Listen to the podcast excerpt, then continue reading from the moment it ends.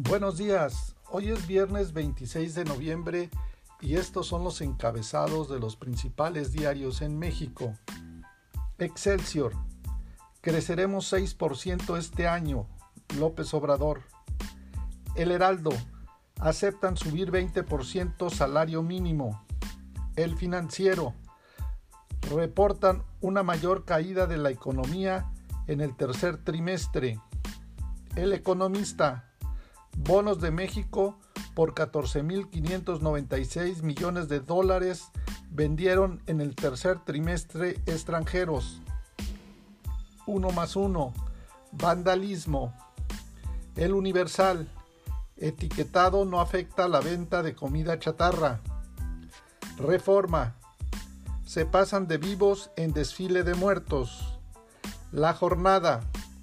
Fin a la violencia contra las mujeres el clamor mundial. Milenio.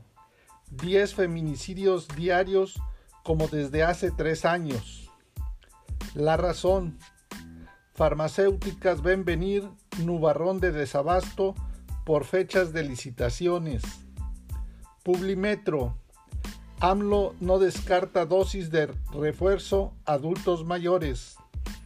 Para estas y otras noticias te invitamos a visitarnos en www.bitácorapolítica.com.mx. Hasta la próxima.